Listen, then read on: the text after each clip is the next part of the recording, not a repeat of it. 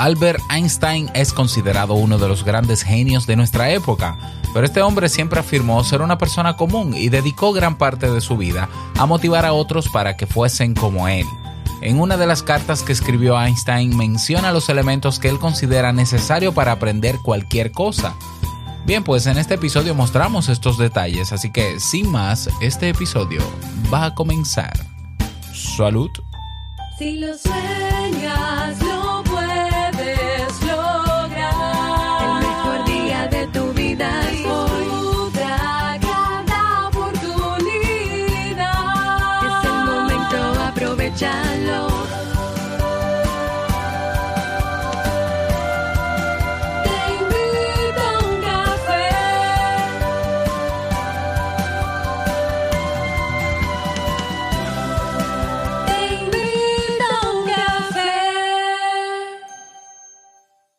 Ahora contigo, Robert Sasuki, consultor en desarrollo humano y emprendimiento.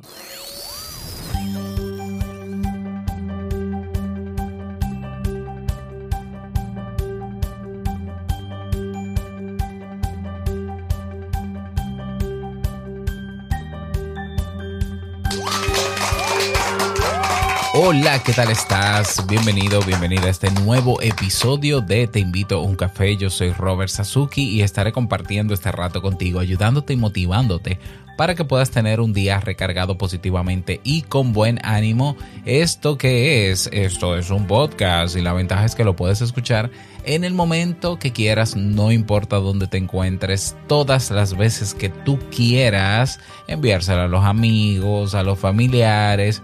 Claro que tienes que suscribirte en Sasuke Network para que no te pierdas de cada nueva entrega, porque sí, grabamos de lunes a viernes desde Santo Domingo, República Dominicana y para todo el mundo.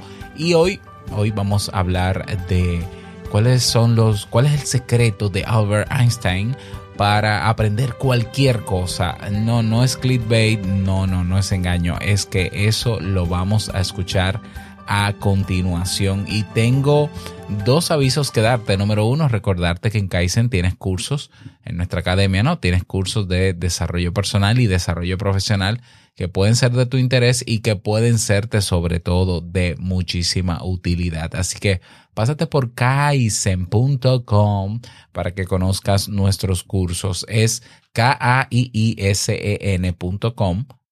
y si eres suscriptor de Sasuke Network, tienes un 50% de descuento en todos los cursos. K-A-I-I-S-E-N.com. El segundo aviso que te quiero dar es que a partir de hoy y por un tiempo, digamos, limitado, ¿no? Porque estamos haciendo pruebas apenas, hemos iniciado una radio online que se llama Sasuke Radio. Así es. ¿Qué es esto de Sasuke Radio? Es una emisora en línea, es una radio online donde estaremos ahí colocando, escucha bien, todos los episodios posibles de Te invito a un café, modo solopreneur, esto es podcast 2.0, vivir en armonía, eh, y todos, incluso todos los episodios de Sasuke Network en abierto para que puedas aprovecharlo y escucharlo durante el transcurso del día. También vamos a tener bloques musicales, así que eh, no te voy a dar más vueltas. ¿Para qué? Para que vayas a escucharlo. Ve a sasuke.network, que es nuestra página, sasuke.network barra diagonal o slash radio. Repito, sasuke.network barra radio y ahí vas a tener un reproductor sencillo, solamente tienes que darle play y disfrutar del contenido que tenemos para ti, que de hecho ya comenzamos hoy con 21 episodios. Y vamos a tener también en abierto ahí los episodios que forman parte del network, repito, incluyendo los de Te invito a un café, que son para suscriptores. No te lo pierdas. En vivo, una radio 24 horas los 7 días de la semana. Y bueno, vamos a entrar en materia.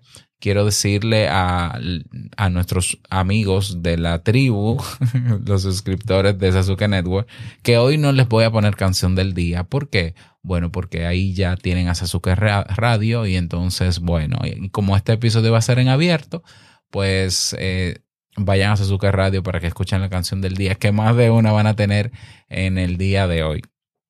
Vamos a hablar, a hablar perdón, sobre esto, el secreto de Albert Einstein, para aprender lo que querramos. Eh, eh, Albert Einstein, ¿quién no conoce Albert Einstein? Bueno, si habrá alguna gente que no lo conozca, eh, un físico, matemático, genio, considerado genio, una persona excepcional, hizo grandes aportes a la ciencia en términos generales, pero también Albert Einstein tenía una personalidad bastante curiosa, ¿no? Eh, una persona que sabía de, muchas cosas, ¿no? Y, y lo expresaba abiertamente. En, en el año 1915, el 4 de noviembre específicamente, Albert Einstein envió una carta a su hijo Hans, que en ese entonces tenía 11 años de edad. Y en esa carta le dio eh, unos maravillosos consejos sobre el aprendizaje que probablemente Hans aprovechó. Yo espero que sí, ¿no? Pero si no lo aprovechó Hans, el hijo de Einstein, pues aprovechémoslo nosotros, ¿no? Porque es una carta pública. Entonces, todos sabemos que para aprender lo que querramos, se necesita algo más que un elevado cociente intelectual. Esto de alguna manera, quitando de por medio la justificación de que, ah, pero claro, Robert, Albert Einstein aprendía lo que sea porque era un genio. Mm, y es cierto, eh, o sea, Albert Einstein tenía un, un cociente intelectual bastante elevado. Eh, sin embargo, sin embargo, si Albert Einstein llegó a convertirse en una de las figuras más excepcionales del mundo de la ciencia, no fue solo por su gran inteligencia. ¿Qué hace, qué hace una persona con un alto cociente intelectual si no aprende algo? Absolutamente nada. O sea, de hecho se cuenta que Einstein adquirió sus competencias lingüísticas bastante tarde. Fíjate qué curioso, no fue hasta los tres años cuando comenzó a hablar. Se decía que era un chico retraído y lento. Adoraba hacer creaciones en madera con una sierra. Era un alumno rebelde y terminó a duras penas su colegio, su formación académica. Ah, además, si obtuvo un trabajo como asistente técnico en la, en la oficina suiza de patentes de Berna, fue gracias a su familia. Entonces, ¿cómo fue posible que este señor que, que, avanzó un poquito lento en la vida, era un poquito rarito, cómo fue que logró ser el padre de la relatividad y publicar eh, eh, las teorías no tan excepcionales que publicó y los innumerables artículos científicos? ¿Cuáles fueron las técnicas, los enfoques mentales que aplicó Albert Einstein en su día? Bueno, eh, tuvo que haberlo hecho. ¿Ya? con ese nivel de lentitud con el que avanzó al inicio de su vida, tuvo que haber utilizado alguna estrategia o más de una. Entonces vamos a analizar, pero recalco y vuelvo a recalcar, más allá de la inteligencia del ser humano está el enfoque, la atención y la pasión por aprender. Te lo dejo ahí y al final de contarte estas estrategias, te voy a mencionar, ah, te voy a mencionar también algo que me sucedió a mí en la secundaria. Ok, más allá del legado teórico de Albert Einstein, está también sus archivos personales. Entre ellos encontramos las cartas que escribió a sus hijos. Eh, hay una obra titulada Posterity, Posterity Letters of Great Americans to Their Children. Um, dice aquí se hallan algunas de estas interesantes correspondencias. Fue en 1915 cuando Einstein se encontraba inmerso en su trabajo en, en un Berlín desolado tras la guerra, mientras su esposa Mileva, de quien se divorciaría, se divorciaría más tarde, y sus dos hijos, Hans Albert y Edward Tete, residían en una Viena más segura. Fue en esa época cuando él de acababa de desarrollar la teoría de la relatividad, la cual le llevaría al éxito y a la fama mundial. Bueno, contento, Einstein, seguramente por sus logros, se animó a escribir a su hijo mayor en respuesta a una a una solicitud que el propio niño le había enviado. En esas líneas descubrimos una serie de consejos muy claros orientados a, a motivar su desarrollo académico.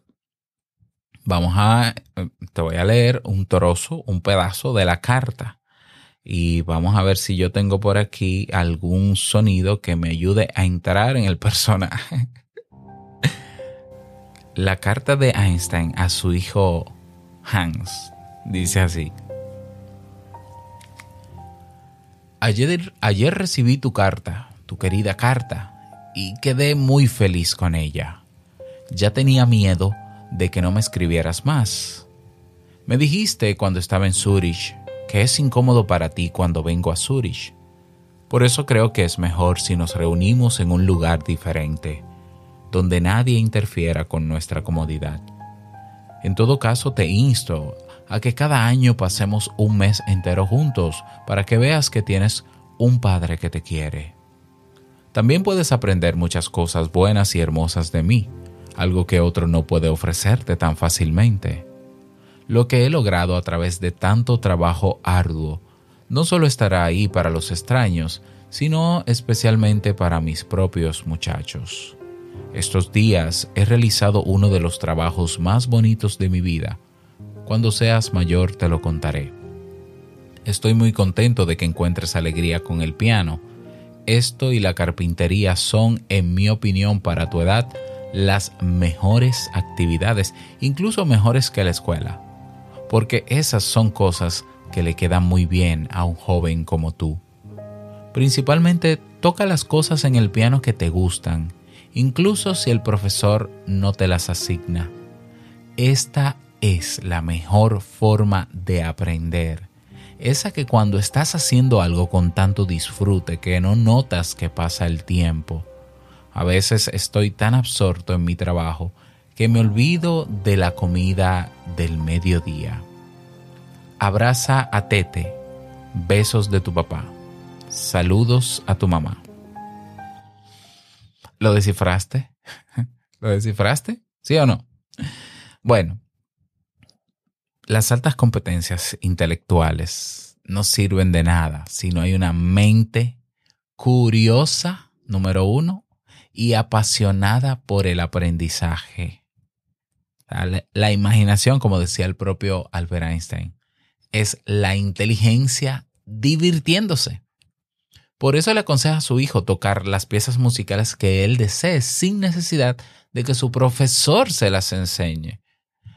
¿En qué, eh, en la época que estamos viviendo, tenemos acceso a contenidos y a material diverso fuera del tradicional que nos enseñan? Si estás asintiendo con la cabeza o diciendo que sí, es porque hoy tenemos incluso más que en esos tiempos la posibilidad de acceder a muchísimo conocimiento. ¿Lo estás aprovechando? Bueno, ese es otro tema, ¿no? Entonces, como he indicado al inicio, el padre de la teoría de la relatividad nunca encajó en los entornos escolares. La enseñanza rígida, estructurada y pautada por unos profesores no estaba en sintonía con sus necesidades.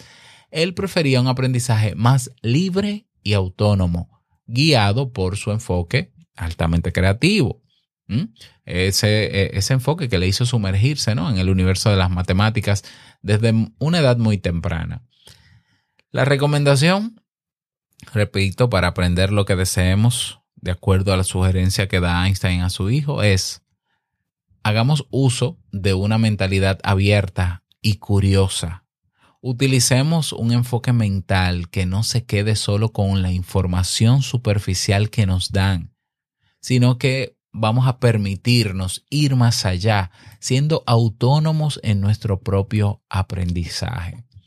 En psicología hay un término que se estudió, se ha estudiado desde hace muchos años, se llama el estado de flujo o el estado de fluir o fluir. ¿Mm? Fíjate qué curioso, Einstein lo menciona y quizás en ese tiempo todavía no se había estudiado esto, ¿no? Él dice en la carta, la mejor forma de aprender es esa en la que cuando estás haciendo algo con tanto disfrute, no notas que pasa el tiempo.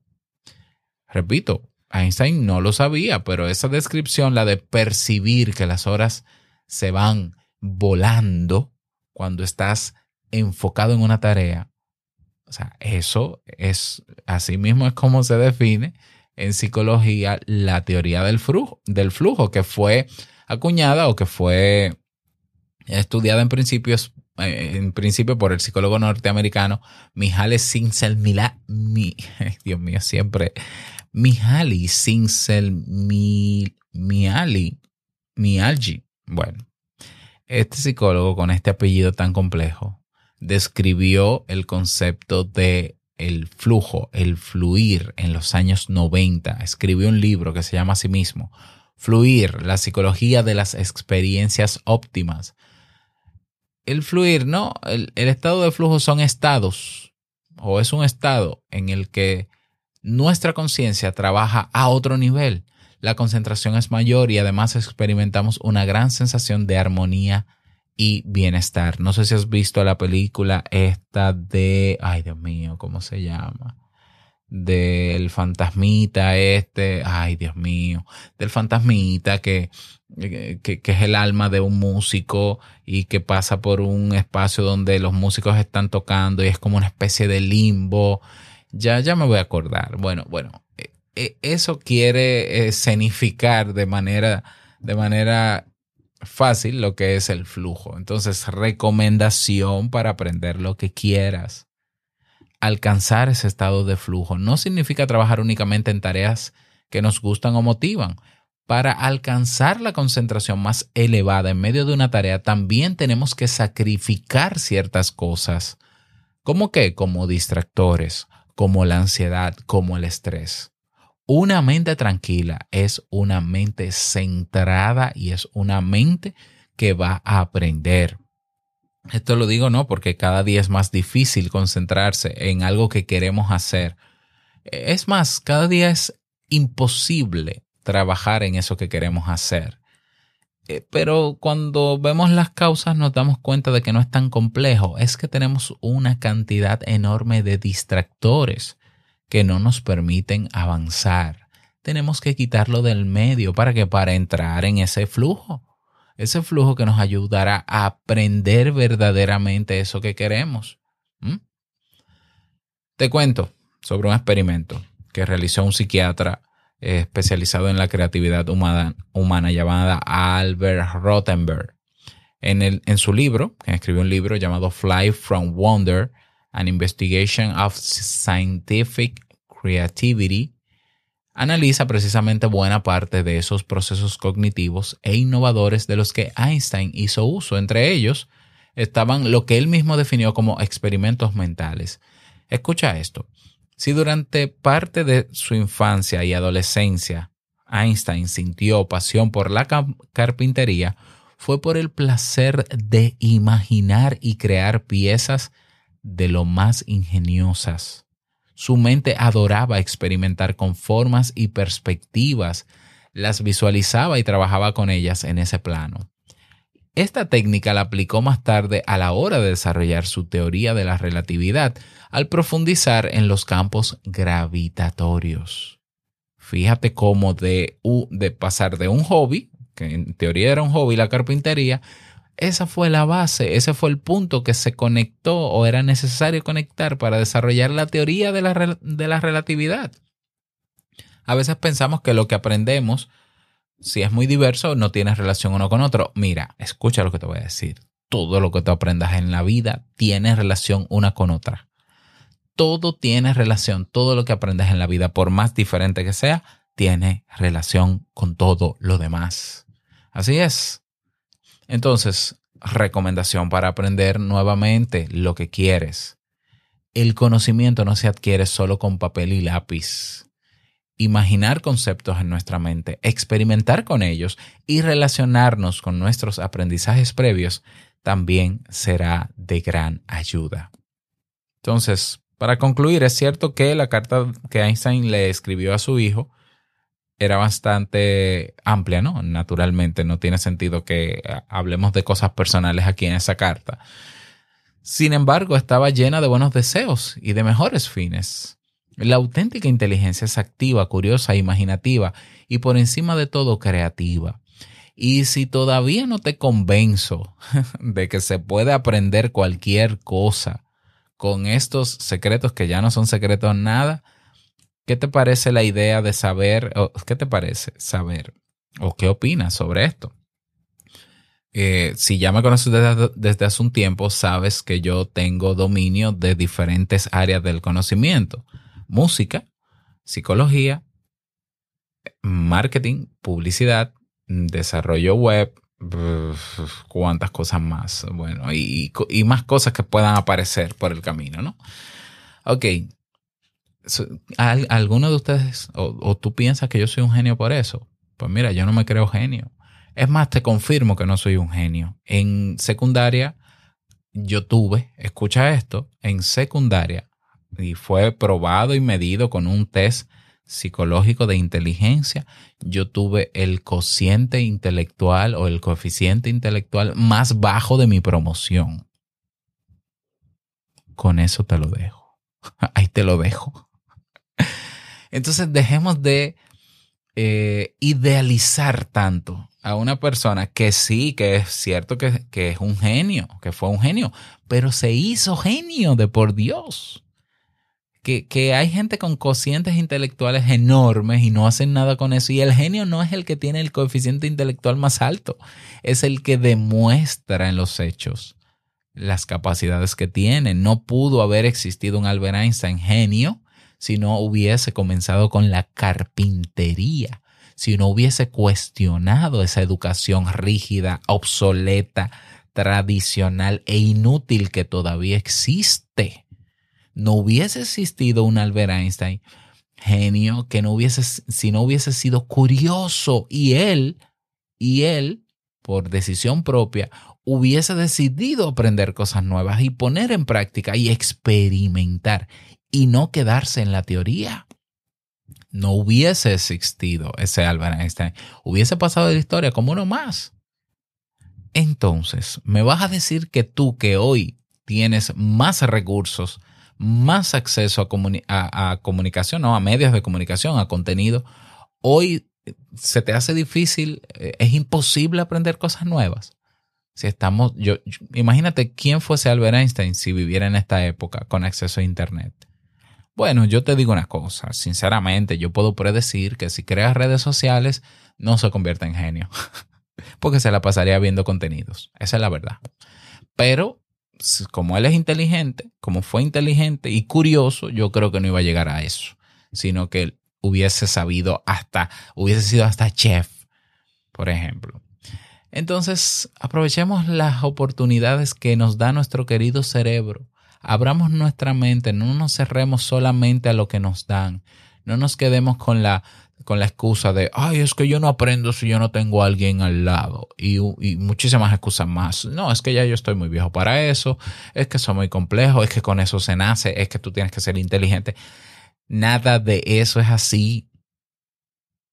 No, porque el contexto, porque yo vivo aquí. Mira, Albert Einstein se hizo genio en medio de una guerra. Con familia extendida. ¿Lo quiere más complicado de ahí?